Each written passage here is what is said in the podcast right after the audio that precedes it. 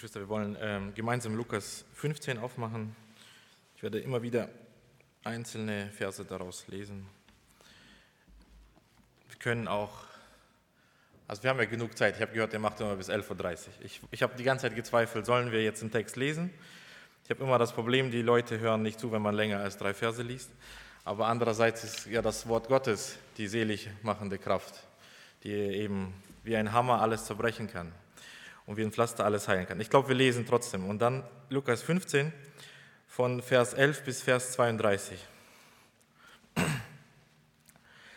Und Jesus sagte, ein Mensch hatte zwei Söhne und der jüngere von ihnen sagte zum Vater, Gib mir, Vater, den Teil des Vermögens, der mir zusteht. Und er teilte ihnen Besitz. Wenige Tage später sammelte der jüngere Sohn alles zusammen und zog in ein fernes Land. Dort vergeudete er sein Vermögen durch ein verschwenderisches Leben. Als er nun alles verzehrt hatte, kam eine gewaltige Hungersnot über jenes Land und er fing an, Mangel zu leiden. Da ging er hin und hängte sich an einen Bürger jenes Landes, der schickte ihn auf seinen Acker, um die Schweine zu hüten. Und er hätte gerne seinen Bauch mit den Schoten gefüllt, die die Schweine fraßen, aber niemand gab sie ihm. Da ging er in sich und sagte, wie viele Tagelöhner hat mein Vater, die Brot in Fülle haben, und ich komme vor Hunger um. Ich will mich aufmachen und zu meinem Vater gehen und zu ihm sagen, Vater, ich habe gesündigt gegen den Himmel und vor dir und bin hinfort nicht mehr wert, dass ich dein Sohn genannt werde. Mache mich zu einem deiner Tagelöhner. Und er machte sich auf und kam zu seinem Vater. Als er aber noch fern war, sah ihn sein Vater und es jammerte ihn und er lief und fiel ihm um seinen Hals und küsste ihn. Der Sohn aber sagte zu ihm, Vater, ich habe gesündigt gegen den Himmel und vor dir. Ich bin hinfort nicht mehr wert, dass ich dein Sohn genannt werde. Aber der Vater sagte zu seinen Knechten, bring das beste Gewand herbei und zieht es ihm an und gebt ihm einen Ring an seine Hand und Sandalen an seine Füße und bringt das gemästete Kalb her und schlachtet es und lasst uns essen und fröhlich sein. Denn dieser, mein Sohn, war tot und ist wieder lebendig geworden. Er war verloren und ist gefunden worden. Sie fingen an, fröhlich zu sein.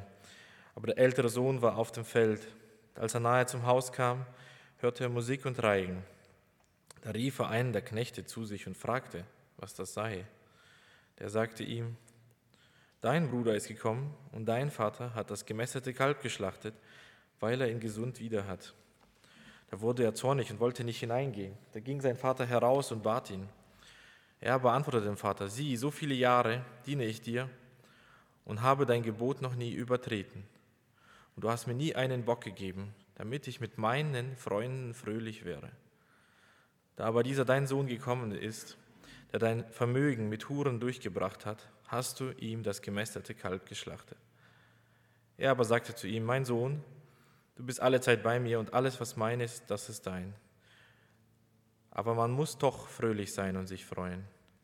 Denn dieser dein Bruder war tot und ist wieder lebendig geworden. Er war verloren und ist wieder gefunden worden. Genau, bis hierher. Äh, wir, das Gleichnis ist natürlich viel zu groß, um, um alles in intensiver zu besprechen, aber vier Gedanken habe ich mir eigentlich so notiert, die ich mitgeben wollte und die mir auch geholfen haben. Und die erste Frage ist eigentlich die, warum hat Jesus dieses Gleichnis erzählt? Es ist ja auch schon die Frage, ist das wirklich das Gleichnis vom verlorenen Sohn oder ist das das Gleichnis von den zwei verlorenen Söhnen oder das Gleichnis vom liebenden Vater? Es ist ja auch eines der längsten Gleichnisse von Jesus. Und ähm, jeder aufmerksame Leser, dem wird natürlich auffallen, dass in Lukas 15 drei Gleichnisse sehr ähnlich sind, die zusammengehören. Zuerst das Gleichnis vom verlorenen Schaf, dann das Gleichnis vom verlorenen Groschen und dann eben das Gleichnis vom verlorenen Sohn oder von den verlorenen Söhnen, äh, wie man möchte. Und alle drei haben einen Grund. Alle drei erzählt Jesus aus einem ganz bestimmten Grund. Und er wird uns auch genannt, Lukas 15, Vers 1 und 2. Es nahten sich ihm aber alle Zöllner und Sünder, um ihn zu hören. Und die Pharisäer und Schriftgelehrten murrten und sprachen, dieser nimmt die Sünde an und ist mit ihnen. Und genau auf das, Jesus nimmt die Sünde an, da gibt es ja auch ein bekanntes Lied. Ähm, aber genau auf diesen Vorwurf, das war damals nicht was Schönes, sondern es war ein Vorwurf, wie kann es sein, dass Jesus Sünde annimmt? Erklärt Jesus diese drei Gleichnisse. Und das ist interessant. Das heißt, er hat vor allem diese obwohl er es allen erzählt, hat er durchaus auch die Schriftgelehrten und Pharisäer, eben seine Kritiker im Blick, als er das erzählt. Das dürfen wir da nicht ganz auslassen über diese Betrachtung. Und ich denke, wenn das Gleichnis anfängt, dann für einen jüdischen Menschen ist das schon, fängt das erstmal mit einem Skandal an. Also, dass der Sohn zum Vater geht und sagt, gib mir mein Erbe, das würde, denke ich, selbst bis heute, obwohl das rechtlich schon möglich wäre, würde schon viel Streit und, und Konflikt auslösen, wenn das einer machen würde. Aber damals im jüdischen Kontext, was der Sohn zum Vater wirklich gesagt hat, war ein Skandal, weil was er gesagt hat, ist, ich wünschte, du wärst endlich tot, dann hätte ich meinen Teil. Aber weil du ja noch lebst, komm Teil auf und gib mir meinen Teil. Er ist der Jüngere und er bekommt, äh, soweit ich informiert bin, ein Drittel höchstwahrscheinlich, der Ältere dann zwei Drittel oder der Erstgeborene. Ähm, und, das, und das ist eigentlich das, und deswegen ist eigentlich die Frage, warum ist der Vater so leichtsinnig? Also es ist so. Also ich, man, je mehr man darüber nachdenkt, desto leichtsinniger findet man sein Verhalten. Erstens wäre das Recht auf seiner Seite. Er hätte einfach sagen müssen, nein. Das wäre absolut möglich. Und wisst ihr, was, was der Vater alles dadurch erreicht hätte? Keine bösen Blicke von den Nachbarn. Ich meine, in der Nachbarschaft hat sich das rumgesprochen. Der Sohn zieht einfach weg und verprasst das Geld eben mit Huren. Das war ja das Gerücht, was entstanden ist. Wir lesen das nicht, dass das wirklich passiert ist. Aber der ältere Sohn wirft das ja vor und das werden noch andere Leute gewesen sein. Es war sehr peinlich für den Vater. Guck mal, mein Sohn, den habe ich nicht im Griff. Der macht, was er will. Der sagt, gib mir meinen Teil und geht weg. Und der Vater, wenn er gesagt hatte, nein, es geht nicht. Also ich habe etwas im jüdischen Recht äh, dazu gelesen. Man kann sich das schon gut vorstellen. Da muss man vielleicht auch nicht viel dazu lesen, um das sich vorstellen zu können. Orientalische Familien, der Familienzusammenhalt ist sehr groß. Wenn einer so frech mit dem Vater redet, normalerweise wurde er enterbt. Aber was der Vater macht, er sagt, hier, hier hast du deinen Teil. Und jetzt könnte man sogar sagen, bist du noch bei Sinn? Du weißt so ganz genau, wenn er so anfängt, was er damit machen wird. Und genau das, was, was quasi jeder sehen würde, würde sagen, ja klar, der will er nur verprassen, der will endlich, dass du weg bist, er will seine Ruhe haben, er will feiern und Partys und eben äh, gutes Leben haben. Und genau das macht der Sohn. Also ist es dem Vater egal, dass der Sohn sündigt, dass er das einfach so hinnimmt? Warum handelt er so? Und das ist, denke ich, etwas, das man nur versteht, wenn man etwas weiß, was dieser Vater in dem Gleichnis weiß, nämlich, dass Gnade Herzen verändert. Und lasst mich das euch wirklich beweisen. Ich glaube, das ist ein wichtiger Punkt, ein Schlüssel für dieses Gleichnis. Nämlich, wenn der Vater auf seinem Recht bestanden hätte, er wäre im Recht, er hätte auch nicht sündig gehandelt. Und der Sohn hätte, hätte sich fügen müssen. Er hätte sagen können, nein, das gibt es nicht. Und wenn du noch einmal fragst, bist du enterbt. Das wäre absolut legal, das wäre auch im Einklang mit der Bibel, mit dem Alten Testament. Ähm, aber wisst ihr, was sich nicht geändert hätte bei diesem Sohn? Seine Herzenshaltung. Weil er würde sich auch fügen, es bliebe ja nichts anderes übrig. Ähm, aber in dem, der, im Herzen der Wunsch, dass der Vater doch endlich tot sei und er das Erbe hätte, dieser Hass auf den Vater, der würde weiterhin bestehen. Und das ist etwas, das Risiko, dass der Vater hier eingeht und sagt, hier hast du dein Teil, geh, geh hin im Frieden.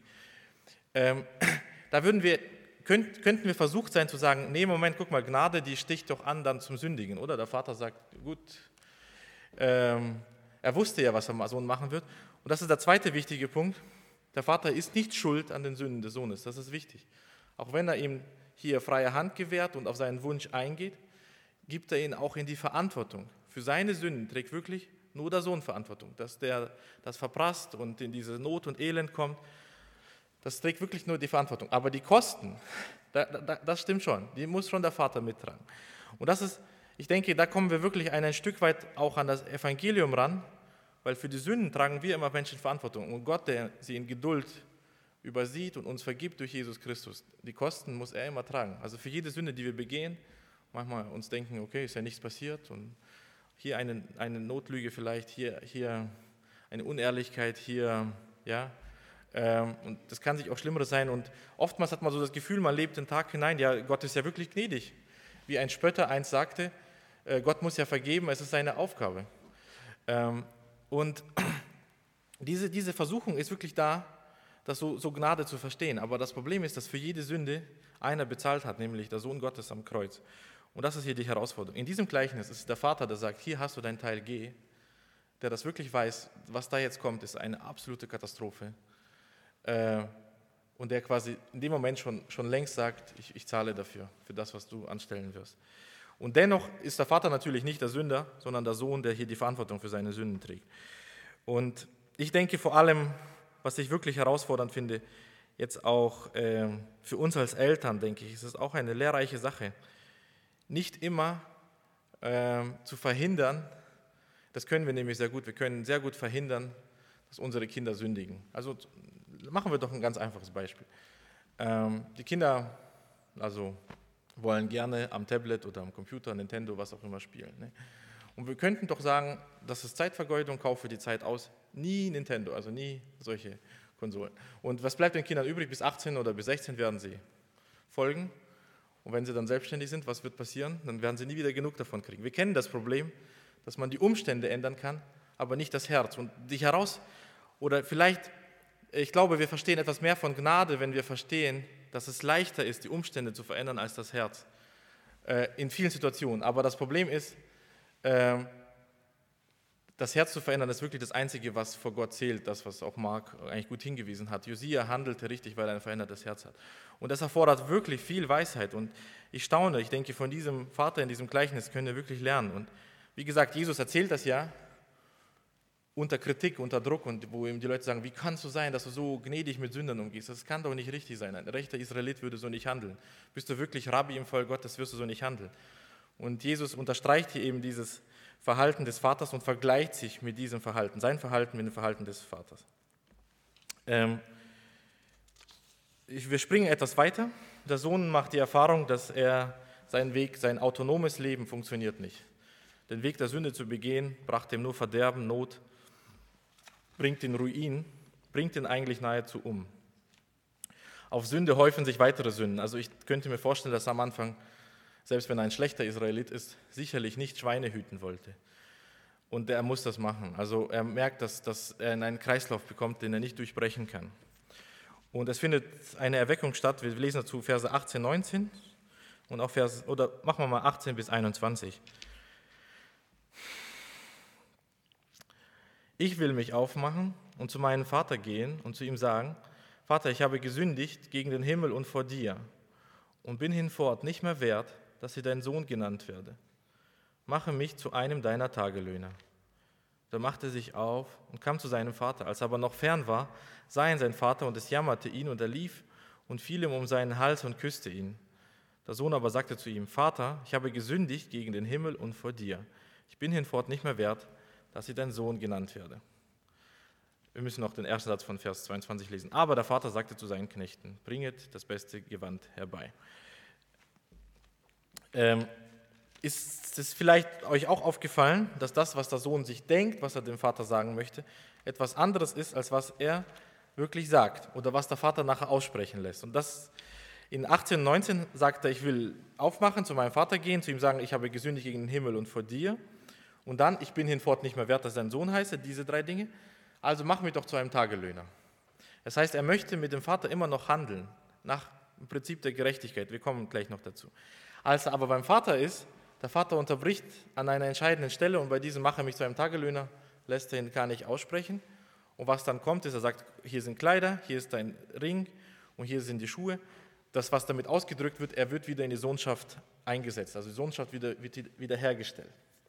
Was der Sohn dem Vater vorschlagen wollte, er wollte sagen, Vater, du hast recht, du hattest wirklich recht gehabt. Es war ein Fehler, mein Erbe zu folgen. Ich habe es jetzt verprasst.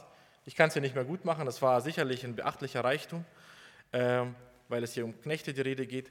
Und er selber ist ja arm, er kann ja nicht sagen, hier hast du deine, was weiß ich, 200.000 wieder zurück. Er sagt, aber ich kann es abbezahlen. Weißt du, meine Schuld ist wirklich groß, ich mache dir einen Vorschlag. Ich zahle ab, ich bin dein Tagelöhner, du gibst mir Essen und den Rest ziehst du quasi von meiner Erbschuld ab. Und das ist, das ist etwas, was der Sohn hier vorschlägt. Er möchte für seine Sünden bezahlen und der Vater akzeptiert das nicht. Das hat was damit zu tun, weil der Vater schon, als er ihm das gegeben hat, gesagt hat, ich zahle für deine Sünden. Und es hat etwas damit zu tun, dass wir für unsere Sünden nicht selber zahlen können. Sünden können nicht wieder gut gemacht werden. Also wir kennen das vielleicht so aus der Welt, dieses Modell, eine gute Tat wiegt eine schlechte auf oder so. Und wir Christen würden das verwerfen. Aber in unserem Kopf gibt es schon oftmals solche Gedanken, dass wir uns die Annahme durch den himmlischen Vater, zum Beispiel durch die Intensität der Buße, durch Selbstanklage, Selbsthass, Selbstbestrafung verdienen wollen. Aber dann wollen wir ja Gott einen Grund geben dafür, dass er uns annimmt. Der Sohn möchte sagen, weißt du, ich will wieder bei dir wohnen Und weißt du, der Grund könnte doch sein, wenn ich jetzt als Knecht arbeite, dann hast du doch einen Grund, mich anzunehmen. Und der Vater sagt ihm, nein, so funktioniert Kindschaft nicht. Die, die Kindschaft ist wirklich bedingungslos für dich, aber natürlich beim Vater bedingt oder an die Bedingung geknüpft, dass ich dich liebe. Also die einzige Bedingung für diese Beziehung zwischen Vater und Sohn ist die Liebe des Vaters. Und die einzige Bedingung von dem himmlischen Vater zu, zur Beziehung für uns ist seine Liebe zu uns, die in seinem Sohn sichtbar wird. Und ich, weiß nicht, wie war, also ich bin da einer, der wirklich die ganze Zeit nach Gründen sucht, um Gott einen Grund zu geben, dass er mich liebt. Also, und das ist alles Mögliche. Also es, es fängt damit an, dass man zum Beispiel sagt, eben, ähm, dass man anfängt, sich selbst zu hassen. Also die Sünde sich so richtig Vorwürfe macht und denkt, dadurch kann ich mich vielleicht bei Gott doch wieder angenehmer zu machen. Aber mit Sünde kann man nicht anders umgehen, als sie für vergebt, vergeben zu erklären, also als, als sie für vergeben zu wissen, um vergeben zu wissen. Genau. Als zu wissen, dass sie vergeben sind, so will ich es ausdrücken. Der Vater lässt den Sohn den zweiten Teil nicht aussprechen, sondern es heißt gleich weiter, und sie fingen an, fröhlich zu sein. Denn dieser dein Bruder war tot und ist wieder lebendig geworden. Er war verloren und ist wiedergefunden. Es stimmt schon, was der Sohn sagt. Ich bin es hinfort nicht mehr wert, dass ich dein Sohn heiße. Aber was hier eintritt, ist wieder Gnade. Und Gnade bedeutet, das zu bekommen, was man nicht verdient und eben auch, Gnade bedeutet auch, nicht das zu bekommen, was man verdient. Ja, es ist wahrlich, der Sohn hätte noch nicht einmal mehr Knecht sein dürfen, weil wer würde so einen unzuverlässigen Arbeiter haben dürfen. Aber er wird angenommen, äh, gnädiglich angenommen und in den Stand des Sohnes wieder eingesetzt. Ähm, und noch einmal zurück, ich wollte über diesen Punkt etwas intensiver nachdenken, wie man vielleicht das wirklich in unserem Alltag passieren kann, dass wir für, um Gründe suchen, dass Gott uns äh, wirklich lieben soll oder dass wir an dieser Rechtfertigung des Sünders aus Gnaden allein irgendwie doch, doch vorbeigehen durch verschiedene Taten. Also eine Möglichkeit ist zum Beispiel zu sagen, meine Sünde ist zu groß, dass sie mir vergeben wird. Also äh, ich bin so ein Mensch, der dann sagt, es kann doch nicht sein, dass Gott mir vergibt. Aber was ich dann mitmache, und das hört sich so fromm an, richtig, das hört sich so demütig an, der Mensch spürt seine Sünde und so. Was dann aber wirklich passiert ist, dass wir uns auf die Rolle Gottes begeben und sagen, ich entscheide, welche Sünden Gott zu vergeben hat und welche nicht. Und Gott muss da wirklich unser Herz aufdecken. Und immer wenn wir anfangen, irgendwie mit Gott zu verhandeln, auf Gerechtigkeit zu bauen, da haben wir keine Möglichkeit, weil die Schuld ist wirklich da. Und entweder ist die Schuld vergeben und die Sohnesbeziehung ist wiederhergestellt, oder wenn wir sagen nach Gerechtigkeit, dann haben wir alle versagt, weil Paulus uns wirklich sagt, wer das Gesetz, wenn das Gesetz ist, ist unterm Fluch, weil wer auch nur ein Gesetz bricht, der, ist, der, ist das, der hat den Fluch verdient. Und wer soll uns daraus befreien, außer eben der Sohn Gottes, dass er uns durch sein Blut erkauft und erlöst. Es kann sein, also ich habe einen Fall gelesen, dass eine Frau, die äh, abgetrieben hat, obwohl sie gläubig war und dann auch wieder Buße dafür getan hat. Und sie ist danach in tiefe Depression gefallen, für viele Jahre. Und sie wurde begleitet seelsorgerlich auch und hat ähm, mit, ähm, mit vielen darüber gesprochen und immer hat sie sich diese Vorwürfe gemacht, wie konnte ich nur diese Schuld machen. Bis eine Schwester ihr gesagt hat, kann es sein, dass du dir diese Vorwürfe und diese Schuld deswegen sagst, um eben eine gewisse Selbstrechtfertigung zu haben. Und das, das zeigt einfach, dass diese Selbstrechtfertigung zu suchen, ich bin hinfort nicht mehr wert, dass er dein Sohn heiße, mache mich zu einem deiner Tagelöhner gleich. Also dieser Zusatz, der ist bei uns jedem ganz individuell ein ganz anderer. Das kann alles Mögliche sein. Also, dass wir nicht mehr sagen, hier, unverdient bin ich dein Sohn, lass uns feiern, weil deine Liebe so groß ist, sondern dass wir sagen, mit Gott könnte ich doch noch über etwas verhandeln. Gott kann ich einen Grund geben dafür, dass er mich liebt. Und das ist nicht diese Möglichkeit, die dieser verlorene Sohn besitzt. Und der Vater macht es ihm auch klar. Und es ist aber kein Grund zum Klagen oder zu Unzufriedenheit, sondern eben ein Grund zum Feiern. Und jetzt kommen wir zu Vers 25 und 32 mit der Frage, welchen Unterschied gibt es zwischen diesen beiden Söhnen. Ich möchte lesen ab Vers 25. Aber der ältere Sohn war auf dem Feld. Als er nahe zum Hause kam, hörte er singen und tanzen und rief zu sich einen der Knechte und fragte, was das wäre. Der aber sagte ihm, dein Bruder ist gekommen dein Vater hat das gemästete Kalb geschlachtet, weil er ihn gesund wieder hat. Da wurde er zornig und wollte nicht hineingehen. Da ging sein Vater heraus und bat ihn. Er antwortete aber und sprach zu seinem Vater, siehe, so viele Jahre diene ich dir habe dein Gebot nie übertreten. Und du hast mir nie einen Bock gegeben, dass ich mit meinen Freunden fröhlich wäre. Nun aber, da dieser dein Sohn gekommen ist, der dein Hab und Gut mit Huren verprasst hat, hast du ihm das gemästete Kalb geschlachtet. Er aber sprach zu ihm, mein Sohn, du bist alle Zeit bei mir und alles, was mein ist, das ist dein. Ähm, es fällt schon auf in Vers 30, er weigert sich zu sagen, hier, mein Bruder ist zurückgekehrt. Er sagt, dein Sohn, da dieser, dein Sohn gekommen ist. Er übertreibt offensichtlich das, was wirklich passiert ist, die Schuld des anderen. Aber es gibt wirklich sehr viele Ähnlichkeiten. Diese beiden sind wahrlich Brüder. Das Gleichnis ist sogar so aufgerichtet, dass sehr viel Ähnlichkeit aufgearbeitet wird. Zum Beispiel arbeiten beide auf dem Acker. Vers 15, der verlorene Sohn, Vers 25, der Zuhause-Sohn. Beide sagen, dass sie nichts bekommen haben. Fällt uns das auf in Vers 29? Also der Sohn, der verlorene Sohn hatte nichts. Er hatte noch nicht einmal etwas zu essen. Nicht einmal Schweinefraß durfte er essen. Und fällt uns das auf, dass der Sohn, der zu Hause geblieben ist, der alles hatte, gesagt hat, sieh, so viele Jahre diene ich dir und habe dein Gebot nicht und du hast mir nie einen Bock gegeben, also du hast mir nie etwas gegeben. Ähm, beide beanspruchen, ähm, wollen mit dem Vater eigentlich verhandeln. Die, die sagen die Bedingungen. Ist uns das aufgefallen, was so schwierig ist oder gefährlich ist an dieser Selbstrechtfertigung, die manchmal eben in dieser mitleidigen Form kommt, ich bin nicht mehr wert, dein Sohn, lass mich ein Tagelöhner sein, dass man wieder sagt, wir können mal nach Recht gehen, dass, da, dass da auch der Sohn zu Hause sagt, ich habe dir so viel gedient und du hast mir nie gegeben. Und der andere sagt, weißt du, ich will dir jetzt so viel dienen, damit du mich annimmst. Und beide haben dieses, mit dieser Idee, nicht die Vater-Sohn-Beziehung zu haben, sondern irgendwie in einen Handel einzugehen mit ihrem Vater. Beide wollen diese Anerkennung sich verdienen. Es fällt auf, dass zu beiden der Sohn hinausgehen muss. Beide muss der Vater einladen, dass sie eingehen zu feiern. Und auch eine Ähnlichkeit, äh, Vers 13, der Sohn zieht ja weg in ein fernes Land, damit er endlich mal ohne den Vater feiern kann und Vermögen hat und dort was verprassen kann. Und was sagt der Sohn, der zu Hause bleibt? Ich möchte nicht mit dem Vater feiern. Ich möchte mit meinen Freunden einen schönen Bock mal haben und eine Party haben. Also beide möchten eigentlich nicht mit dem Vater feiern. Die haben wirklich eine große Ähnlichkeit. Aber vor allem in ihrem Herzen besteht eine besondere, unerwartete Ähnlichkeit. Die fällt gar nicht so auf, wenn man nur oberflächlich liest. Wenn der Sohn sagt, siehe, so viele Jahre habe ich dir gedient und habe dein Gebot nie übertreten und du hast mir nie einen Bock gegeben, dann sagt er das auch, weil er weiß, wenn der Vater tot wäre, dann hätte ich meine zwei Drittel. Ja, also die zwei Drittel, die übrig sind. Alles, was der, dieser verlorene Sohn, der jetzt drin ist, feiert, ist eigentlich ja mein Erbe. Und das wisst ihr, was dann sichtbar wird aus seinem Herzen? Und ich glaube, der Vater, der eben den jüngeren Sohn ziehen lassen hat, der hat genau dieses Problem gesehen. Äh, der ältere Sohn wollte auch, dass der Vater doch endlich tot ist. Weil wenn der endlich tot ist, hätte er sein Erbe gehabt. Und dann würde natürlich dieser Luderjunge da aus dem fremden Ausland, dieser Schweinehirte, der würde doch nicht mehr bei ihm feiern können. Das ist doch genau der Punkt. Und auch der Sohn, der zu Hause bleibt, möchte den Vater nicht dabei haben. Für ihn kommt es nicht in Frage, mit dem Vater zu feiern. In diesem Wunsch ist er gleich wie der jüngste Sohn, als dieser sagte, gib mir mein Erbe. Beide wollen eigentlich, dass der Vater eben endlich weg ist und das Erbe teilt. Und wisst ihr, das ist vielleicht die Herausforderung, die diese Selbstgerechtigkeit des Sohnes hat, die zu Hause bleibt. Weil er sagt, ich habe dein Gebot nie übertreten. Und er verliert dadurch die Freude. Also Selbstgerechtigkeit tötet uns die Freude.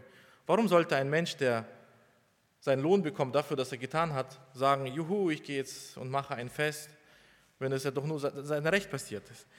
Und vor diesem Schaden der Selbstgerechtigkeit hat uns auch Jesus gewarnt, als er zum Beispiel sagte, Matthäus 21, 32, die Zöllner und Huren kommen eher ins Reich Gottes als ihr. Wisst ihr, dass nur der jüngere Sohn verstanden hat, dass, dass er quasi den Vater tot haben wollte, weil es sich einfach nicht leugnen ließ. Dem älteren Sohn ist sein Problem im Herzen gar nicht aufgefallen. Und das ist das Problem, dass wir, wenn wir unsere Selbstgerechtigkeit bauen, wir müssen ja dann auf irgendeine Weise die Gebote runterspielen. Also wie macht das dieser Sohn, der zu Hause bleibt? Der sagt eben, Herz ist Privatsphäre und nach außen hin habe ich dir ja immer gehorcht. Wo ist dein Problem? Aber feier du schön alleine. Ja? Und du kannst ihm keinen Vorwurf machen. Du kannst ihn nicht wirklich packen und sagen, schau, deine Beziehung mit dem Vater ist kaputt. Und ich denke, das ist das Problem, was wir haben, wenn wir auf Selbstgerechtigkeit bauen, ähm, weil wir sagen, wir können das Gesetz ohne Christus erfüllen. Wir können mit Gott in einen Verhandlungszustand gehen und sagen, hier, guck mal, ich erfülle diese Sachen, jetzt Segen. Ja? Gehorsam rein, Segen raus. Da gibt es ganz viele Modelle dafür. Und die Bibel warnt uns wirklich davor, ich habe gar nicht viele Verse gesucht, aber diesen Weg zu gehen ist eigentlich äh, der Konflikt überhaupt in der Christentum. Die Frage Glaubensgerechtigkeit oder Selbstgerechtigkeit. Beispiel Galater 5, Vers 4. Ihr habt Christus verloren, die ihr durch das Gesetz gerecht werden wollt. Aus der Gnade seid ihr hinausgefallen. Das passiert ja diesem Sohn hier. Er hat seinen Vater verloren. Er hat die Gnade überhaupt nicht im Blick. Er kennt nur das Gesetz. Er hat eigentlich alles verloren und er will durch das Gesetz gerecht werden. Natürlich, in diesem Gleichnis will er nicht gerecht werden, sondern äh, einfach seinen Reichtum haben. Aber dieses Gleichnis macht uns deutlich oder macht diese geistliche Wahrheit, finde ich, besonders gut deutlich. Und jetzt müssen wir noch die letzte Frage beantworten. Wo sind eigentlich in diesem Gleichnis Christ und Christus? Deswegen war es mir wichtig, in der Einleitung zu sagen, dass dieses Gleichnis mit zwei anderen erzählt wird und Jesus sie alle drei zusammen haben möchte.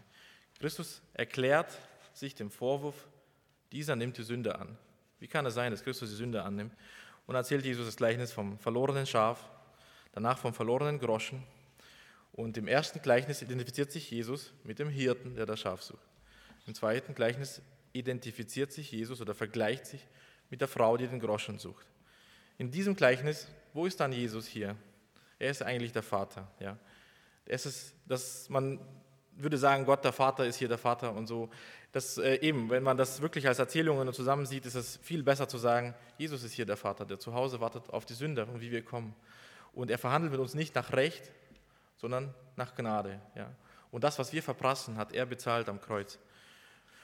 Und das ist eigentlich dieses Besondere, dass für verlorene Sünder wie du und ich können weniger Botschaften überwältigend sein. Unsere Herzen zerbersten von Freude, wenn wir zum Verstehen gebracht werden, dass unser Vater im Himmel unsere irrenden Seelen mit der Freude wieder empfängt, wie der Vater des Gleichnisses seinen irrenden Sohn empfing. Und jetzt kommt vielleicht noch die allerletzte Frage, die noch ein Tick entscheidender ist, wie wo Christus hier im Gleichnis ist, nämlich, wo, wo sehe ich mich hier im Gleichnis? Es ist möglich, dass, dass, dass, äh, dass wir denken, dass wir dieser verlorene Sohn sind und uns eigentlich entfernt haben von Gott, dass wir uns heute in diesem Zustand bewegen, dann möchte ich dieses einladen. Komm, komm zu Jesus, komm zum Vater, komm zu Gott und er wird dich wirklich annehmen. Aber baue dabei nicht auf deine Gerechtigkeit. Verhandle nicht mit Gott, sondern sage, wie du es bist. Bleibe bei dem ersten Teil und sage, Vater, ich habe gesündigt gegen den Himmel und vor dir. Und du wirst sehen, dass wirklich für den für den Sünder Gnade zu finden ist, nämlich am Kreuz Jesu Christi. Oder du bist vielleicht dieser gerechte Sohn und denkst, dass keine Gnade nötig ist. Und ähm, dann möchte ich dich wirklich ermutigen, dein Herz zu prüfen und zu sehen, wie ist deine Beziehung zu Gott. Genau. Und jetzt gibt es noch eine Gefahr. Ich, wenn man ganz genau ist, denke ich, ist das so, dass man sagt, okay, wir sind ja bekehrte Christen. Das heißt, wir waren mal der verlorene Sohn, jetzt sind wir zurück. Aber so schlimm wie der Sohn, der zu Hause ist, sind wir ja auch nicht. Und dass wir uns so einen Übersohn, so einen dritten Sohn, sage ich mal, in der Familie vorstellen, der der Gute ist. Also der ist so gut wie der Ältere, aber er macht nicht die Fehler des Älteren, sondern er ist immer schön reuig und demütig. Und merken wir, dass das würde ja nicht funktionieren. Wenn er wirklich gut ist, dann braucht er ja nicht in Reue rumzulaufen. Und dieser wirklich gute Sohn, wenn wir ihn wirklich suchen, den, den würden wir nur in Jesus finden, dieser perfekte Sohn.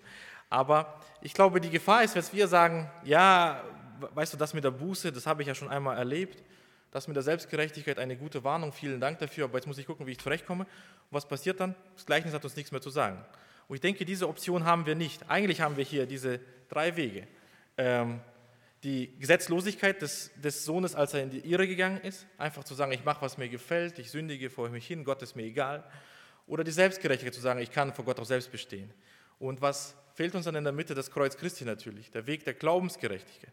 Ja? Und deswegen geht der Vater auch zu beiden Söhnen hinaus und lädt sie ein zur Feier. Und deswegen, auch weil Jesus sich ja vor den Selbstgerechten rechtfertigen muss, richtet er diese Einladung hier an die Pharisäer und Schriftgelehrten und sagt, wieso freut ihr euch nicht, dass Gott Sünde annimmt? Versteht ihr denn nicht, wenn es heißt, Jesus nimmt die Sünde an, dass auch ihr mit gemeint seid? Wieso feiert er nicht? Und das ist ja eigentlich die Frage, was feiern wir eigentlich? Ja? Der Vater wiederholt es ja zweimal, Vers 24, Vers 32 fast wortwörtlich. Denn dieser mein Sohn war tot und ist wieder lebendig geworden war verloren und ist gefunden worden. Und sie fingen an, fröhlich zu sein. Man könnte sagen, und das ist auch richtig so, man könnte sagen, wir feiern, dass Sünder gerettet werden. Aber eigentlich feiern wir vielmehr die Liebe Gottes. Ja? Oder in diesem Gleichnis feiern sie doch, dass der Vater so gnädig war und da muss nicht Tagelöhner sein und er kriegt ein gemästetes Kalb und alles ist gut und die Beziehung ist wiederhergestellt. Das heißt, natürlich feiern wir, dass Sünder Buße tun, aber der wirkliche Grund zu feiern ist doch, dass Gott so wunderbar gnädig ist. Und er lädt uns ein, also ob wir hier links abfallen und rechts. Ich fand das gut, das passt sehr gut, finde ich, mit Marks Botschaft heute. Eben, wir weichen, natürlich weichen wir ab. Unser Herz ist irrend. Unser Herz ist eine Götzenfabrik und sucht überall Auswege. Mal lindern wir Gottes Gebote ab, mal übertreiben wir Gottes Gebote, mal bauen wir auf uns selbst, mal ist uns das egal und mal verzweifeln wir, mal sind wir übermütig. Und in allen diesen Situationen, der Ausweg ist, komm zum Vater. Ja, also komm zu Christus, komm zu seinem Kreuz. Und das möchte ich euch heute weitergeben. Das ist der einzige Weg, wo wir wirklich schon heute anfangen können zu feiern und bis in alle Ewigkeit dann Loblieder singen werden und preisen und jubeln und jauchzen. Das wollen wir jetzt auch tun und unseren Herrn und Meister verherrlichen. Amen.